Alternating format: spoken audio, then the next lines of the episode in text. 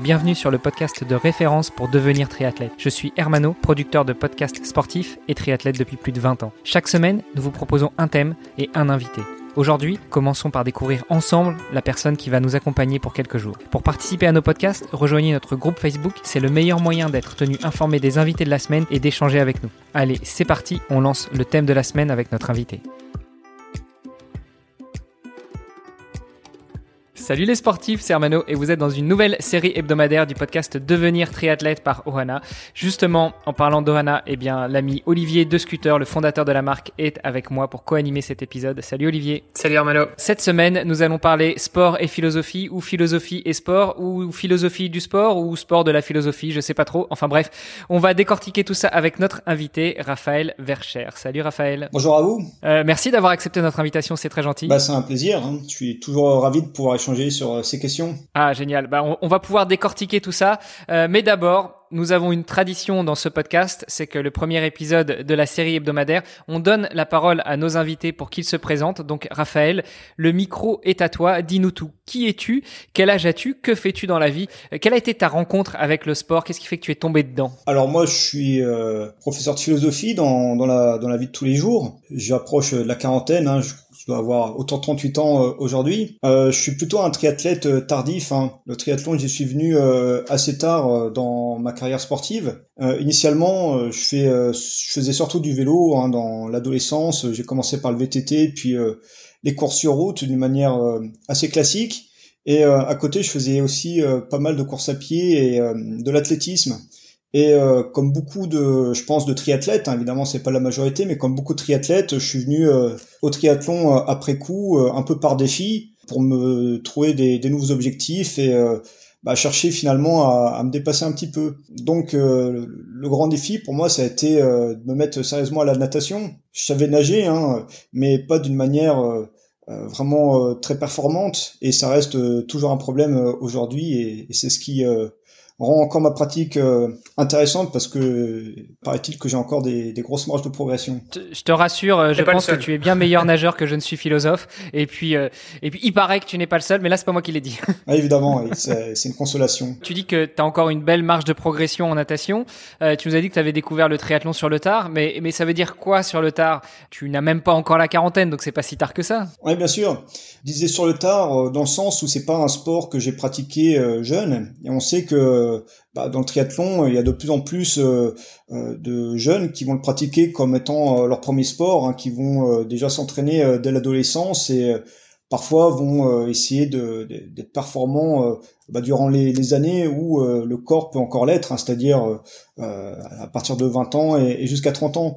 moi, pour ma part, j'ai commencé, je pense que je devais déjà avoir plus de 30 ans. Hein, et c'est pour ça que, d'une certaine manière, je peux pas euh, attendre de, de, grosses performances euh, en termes de, de compétition là-dessus et euh, les les objectifs que je peux me fixer ils sont plutôt personnels et il me semble que ça là-dessus que se rejoignent beaucoup de beaucoup de triathlètes. Tu nous as dit que tu étais professeur de philosophie oui. au lycée en université, en école supérieure. Quel est ton niveau d'études, pour ainsi dire, ou plutôt dans, quel niveau tu enseignes? Ouais, alors principalement, je suis professeur euh, en lycée, hein, de manière tout à fait classique, euh, pour les classes de terminale.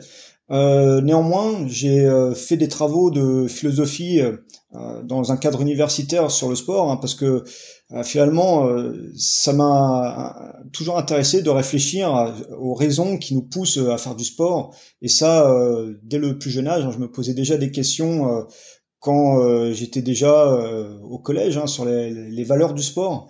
Et donc, quand j'ai commencé à faire des études de philosophie, tout naturellement, j'ai continué à réfléchir là-dessus dans, un cadre peut-être un, peu plus sérieux et un peu plus méthodique. Et euh, donc j'ai consacré euh, mes travaux de thèse euh, à cette question. ce qui m'a conduit à également enseigner à l'université et notamment en STAPS, hein, c'est-à-dire en, fac de sport, où euh, bah, j'ai pu euh, un peu aborder également ces questions euh, auprès des étudiants. Donc finalement, avec ta dernière remarque, tu confirmes que les sportifs n'ont pas tout dans les muscles et rien dans la tête. Ils en ont aussi dans la tête. Oui, bien sûr, ça c'est un cliché en fait, hein, de considérer que il y aura d'un côté le corps, d'un autre côté l'esprit et que, que les deux s'opposeraient. Hein. la pratique sportive, c'est une pratique qui engage évidemment tout un ensemble de choses et ça, euh, on le sait euh, depuis euh, la naissance du sport moderne, puisque le sport tel qu'on le connaît, il n'a pas toujours existé. Hein. Il, renaît à la fin du 19e siècle du fait de beaucoup de personnes qui s'intéressent aux meilleurs moyens qui pourraient exister pour éduquer les, la, jeunesse notamment. Hein. Ça, on le trouve beaucoup chez Pierre de Coubertin. Et c'est Pierre de Coubertin, qui est aussi le rénovateur des Jeux Olympiques, il entend euh, promouvoir le sport, c'est euh, parce qu'il va avoir des vertus éducatives, euh, parce qu'il pense que dans l'exercice physique se joue tout un tas de choses vis-à-vis de l'esprit, vis-à-vis du caractère, qui euh, sont tout à fait euh, pertinentes. C'est quand même une sacrée évolution par rapport à, la Grèce antique et aux Jeux olympiques antiques tels qu'on les connaît, puisque à l'époque le sport était plutôt un moyen de s'entraîner avant de partir au combat. Euh, maintenant, on reconsidère plutôt le sport comme un moyen de, de réconcilier le sport et l'esprit, non? Enfin, le corps et l'esprit plutôt. Oui, il y a de ça. Hein. Euh, même si chez les Grecs, ça pouvait déjà être présent. Alors, chez les Grecs, évidemment, c'est euh, protéiforme parce qu'il y a cette dimension effectivement d'entraînement euh, qu'on trouve. Euh, mais chez les Oula, attention, attention, attention. Vous, vous avez dit, euh, cher professeur, des termes que moi je ne comprends pas. Protéiforme, va falloir que tu nous fasses une, une petite explication de bah, texte. Protéiforme, tout simplement, le, le triathlon lui-même est protéiforme, c'est-à-dire qu'il peut avoir plusieurs formes, peut avoir plusieurs dimensions à ça. et donc oui, chez les Grecs, le sport, il pouvait avoir cette dimension d'entraînement du guerrier. Alors, on parlait plus de gymnastique, mais euh, déjà, il y a certains philosophes euh, comme euh, Platon qui essayent de lier ça à une dimension spirituelle.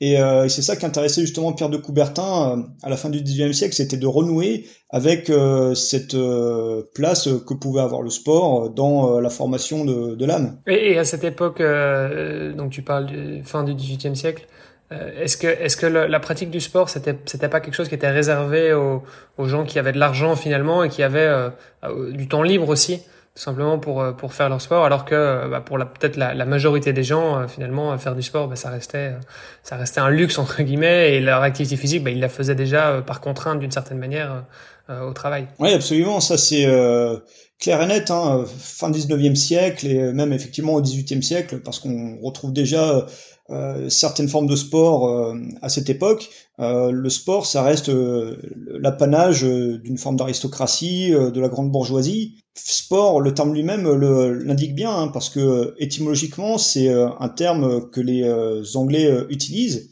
qui n'existe pas dans la langue française en tant que telle. Et sport, au XIXe siècle, ça désigne les passe-temps de, de la haute société anglaise.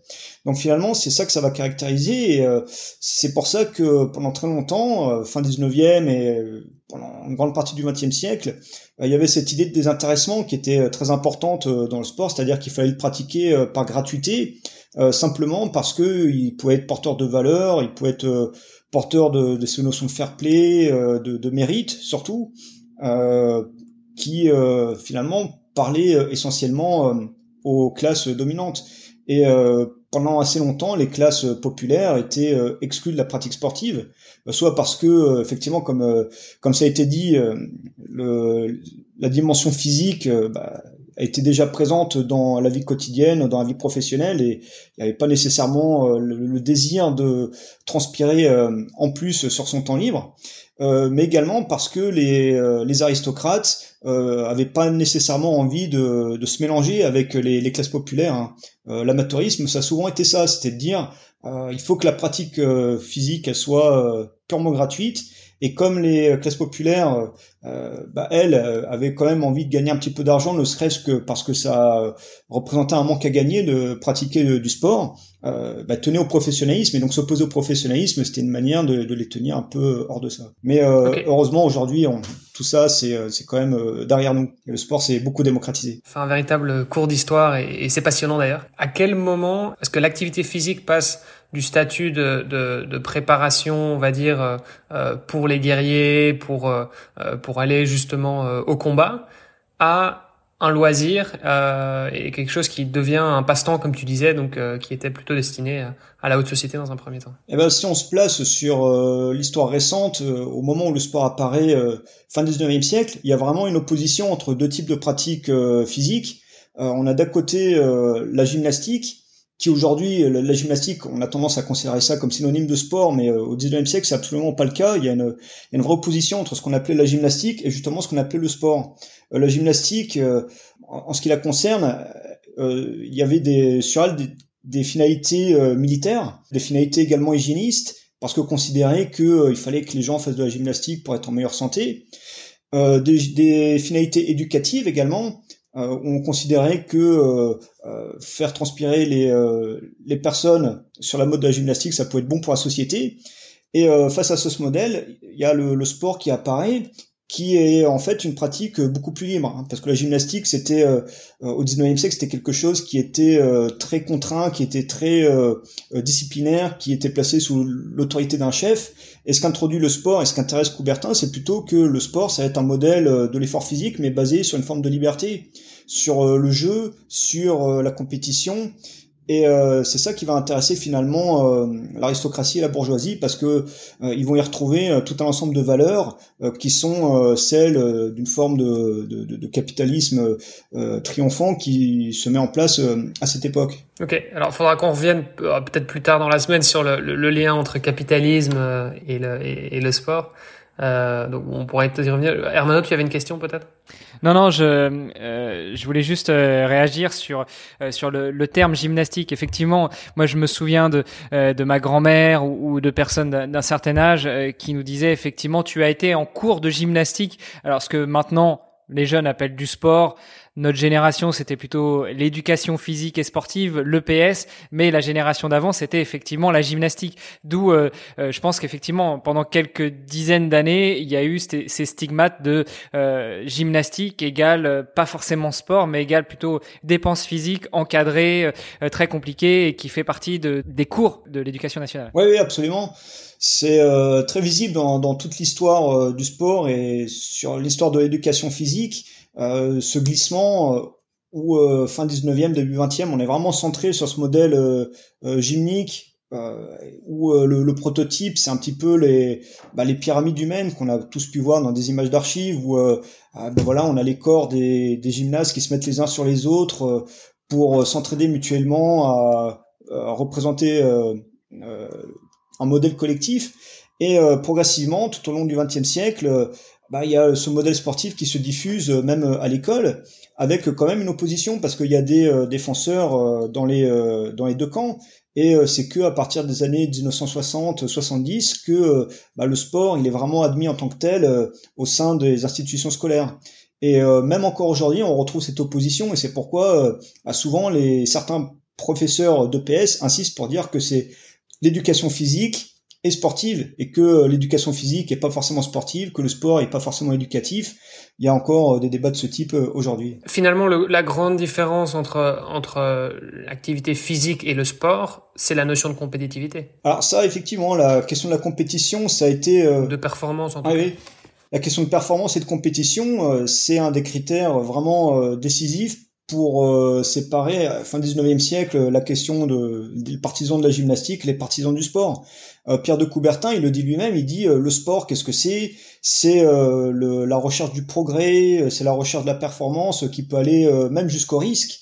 Et déjà là, Pierre de Coubertin, il craint pas l'idée que on puisse être à la recherche d'un dépassement de soi qui puisse même nous mettre en danger.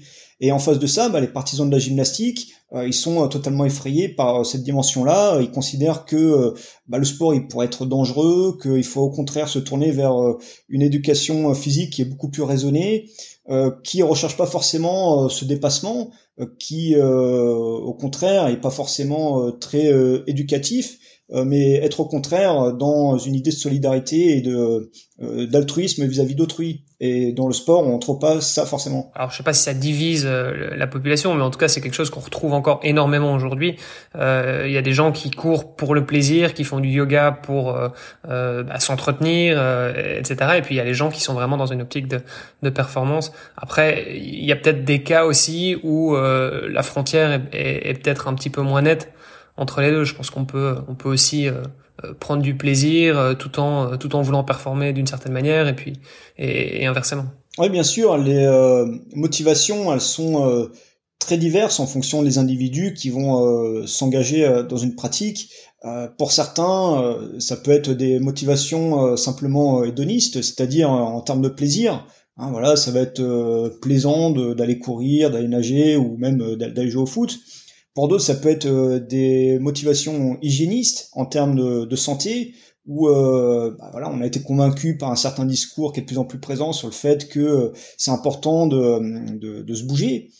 Et pour d'autres encore, ce qui va être prépondérant, ça va être cette motivation en termes de performance et en termes de, dépassement de soi euh, qui euh, s'inscrit euh, parfois dans une, une quête spirituelle sachant que on peut très vite rentrer dans cette dimension performative, on pourrait dire, dans cette dimension de performance, à partir du moment où bah, on met un chronomètre et que on regarde si on a fait un meilleur temps que la, sortie précédente sur le même parcours, bah, finalement on rentre dans une forme de compétition vis à -vis de soi-même. Donc on rentre très vite dans ce schéma-là le mal du siècle, je pense, la performance à tout prix. On a un peu débordé de, ta simple présentation, Raphaël, mais je pense que ça, donne déjà le cadre des épisodes de cette semaine. Euh, je vous propose que justement on continue demain euh, et qu'on aborde eh ben, des sujets entre autres comme euh, l'esprit et la performance, la performance et l'esprit, ou, ou la philosophie de l'effort, la philosophie de la douleur, ce genre de choses. et puis peut-être qu'on pourrait consacrer un moment dans ces épisodes sur la définition de la philosophie et du sport. On a bien parlé du sport, de l'histoire du sport, mais peut-être la philosophie et le sport et la philosophie dans le sport, ce genre de choses. Et ce serait intéressant de comprendre ton, bah, ton rapport aussi avec la philo et, et puis comment comment t'en es arrivé là en fait. ouais, bien sûr. C'est merci beaucoup pour pour toutes ces questions et je suis, je suis impatient de poursuivre euh, ces, ces entretiens avec vous. Génial. On s'entend demain alors. Super. Eh bien à demain. Merci à vous.